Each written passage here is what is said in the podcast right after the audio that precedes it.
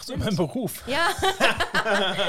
Nein, nicht Zocker im Beruf, sondern ja. wie können, wie die, wie kann die Zockerseele und die Erfahrung Ja, ähm, mhm. sich übertragen auf, auf den Beruf? Man sagt ja immer so Naturwissenschaftler. Ja, das ist, ja, schlimm. Ich, äh, vornehmlich waren es Ego-Shooter, deswegen ist die Übertragung in den Beruf so eine Sache. Das stimmt nicht. Ich habe äh, mich für Real-Time Strategy begeistert.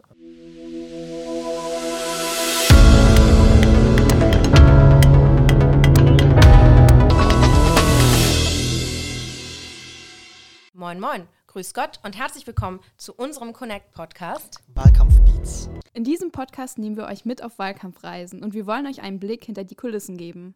Ganz genau. Und heute nehme ich euch auf diese Reise mit zu meiner Rechten, Nora. Und ich auf meiner linken, Toni. Los geht's.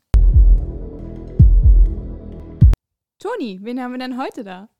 Heute ist unser Passagier auf unserer Podcast-Reise niemand Geringeres als Dr. Hennewig, der Bundesgeschäftsführer der CDU.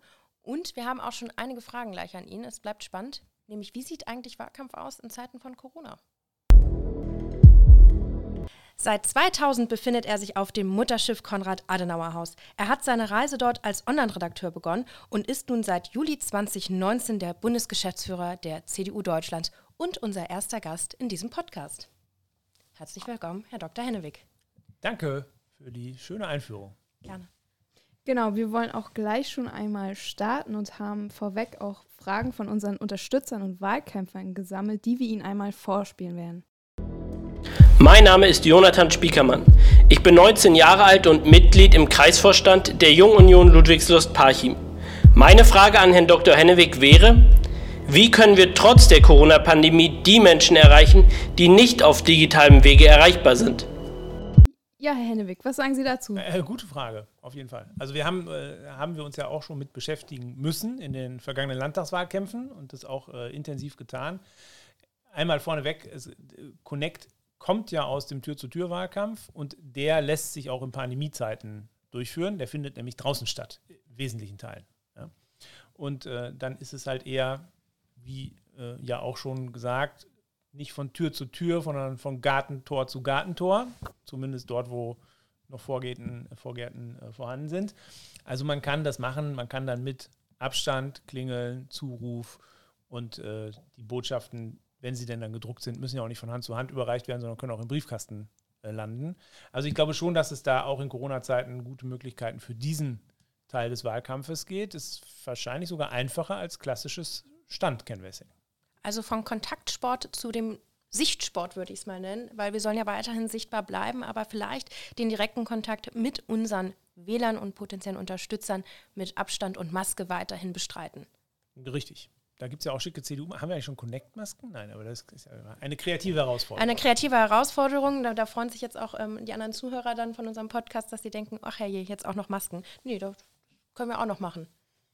Also die CDU-Masken gibt es ja schon. Die äh, AHA-Regeln gelten auch im Wahlkampf. Ja? Und ähm, was wir nicht, was ich noch nicht sehe, mal gucken, der Impffortschritt äh, nimmt ja Gestalt an oder es geht immer weiter und äh, schneller voran. Das ist ja auch gut so. Ob wir dann aber im Sommer bei Großplatz-Marktveranstaltungen landen, das sehe ich persönlich jetzt noch nicht so, muss ich ehrlich sagen.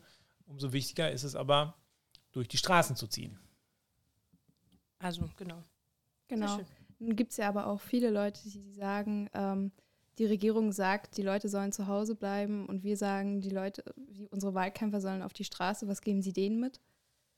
die Leute sollen äh, Kontakte reduzieren, bei denen man sich anstecken kann. Und das ist eben zusammen auf der Decke im Park sitzen und eine Flasche Sekt trinken, ist vielleicht noch schöner als Wahlkampf zu machen. Aber wenn dabei die Regeln eingehalten werden, also wir sollten jetzt auch nicht fünf Haushalte miteinander mischen und es kann kein großes Gathering geben und keine tolle Bratwurst und Bier danach, alle zusammen im großen Team, das fällt alles weg, ja, ist richtig. Aber zu zweit alleine sozusagen, zu zweit allein durch die Straßen zu laufen, ich glaube schon, dass sich das auch im Rahmen der geltenden äh, Bestimmungen Corona-konform handhaben lässt. Perfekt, super. Dann würden wir auch gleich zur zweiten Frage übergehen. Wir haben in den vergangenen Landtagswahlen und auch bei uns bei den Kommunalwahlen in Hessen einen sehr hohen Anteil von Briefwählern beobachten können.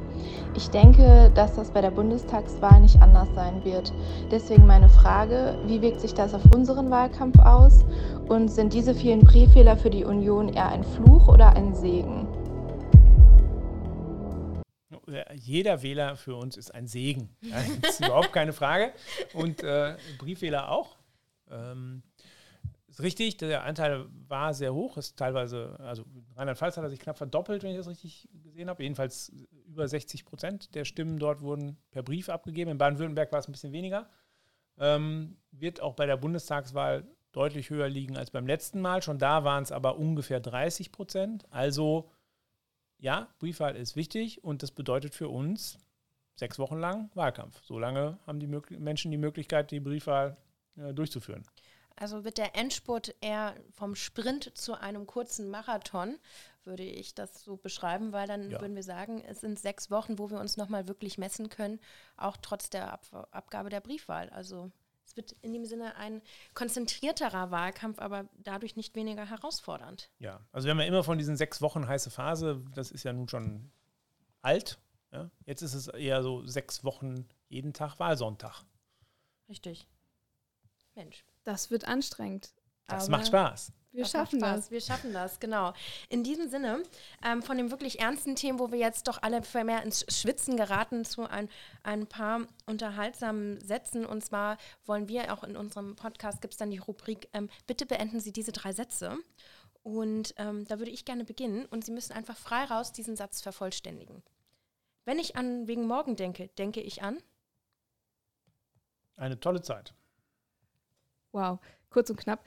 Kampagne muss vor allem erfolgreich sein. Am 26.09. um 18 Uhr gönne ich mir Bier. Sehr schön. Oder zwei oder drei. Na, vielleicht eher, Nora, eher vielleicht am Dienstag, wenn dann so ein bisschen durch Also um 18 Uhr eins und dann mal gucken, wie sich der Abend entwickelt. Ja. Okay, ja. Ja, da sind wir von Connect ja wahrscheinlich mit dabei. Wir werden es auf jeden Fall dann wir stoßen gemeinsam an. Eben. Da gehe ich von aus. Ja, ganz genau. So, und Nora, dir brennt schon die ganze Zeit lange eine Frage auf den, ähm, auf den Lippen, auf der Seele bezüglich Herrn Dr. Hennewig. Und jetzt haben wir hier die einmalige Chance, dass du sie stellen kannst. Und, ähm, ja, total. Frei. Wir informieren uns ja auch vorher immer über unsere Gäste. Und ein Vögelchen hat uns gezwitschert, dass sie damals ein ambitionierter Zocker waren.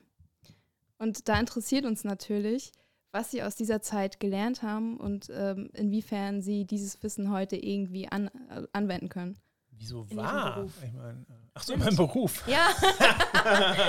Nein, nicht Zocker im Beruf, sondern ja, ja. wie können, wie die, wie kann die Zockerseele und die Erfahrung ja, ähm, mhm. sich übertragen auf, auf den Beruf? Man sagt ja immer so Naturwissenschaftler ja, das ist ja schlimm. Ich, äh, vornehmlich waren es Ego-Shooter, deswegen ist die Übertragung in den Beruf so eine Sache. Das stimmt nicht. Ich habe äh, mich für Real-Time Strategy begeistert, also RTS klassisch und äh, das hilft, auch im Beruf. Ja, also kann, kann, kann es auch sein, dass zum Beispiel ähm, Marian Bracht, wenn er manchmal an die Tür klopft, dass man sie kurz da ähm, eine Runde Dampf ablassen hört, im Sinne von, dass sie nochmal eine Runde spielen? Also ist Zocken noch allgegenwärtig im, im Alltag oder eher aufs nee. Wochenende oder gar nicht mehr präsent? Äh, nee, fragen Sie mal meine ehemaligen Schulkollegen, die ja alle so alt sind wie ich jetzt, mit denen wir uns eigentlich jeden Freitag getroffen haben. Das, ähm, das kommt nicht. Ist mit, mit Wahlkampf schwer vereinbar. Mit Wahlkampf schwer vereinbar, aber vielleicht nach dem Wahlkampf wieder. Genau. Also kein Candy Crush.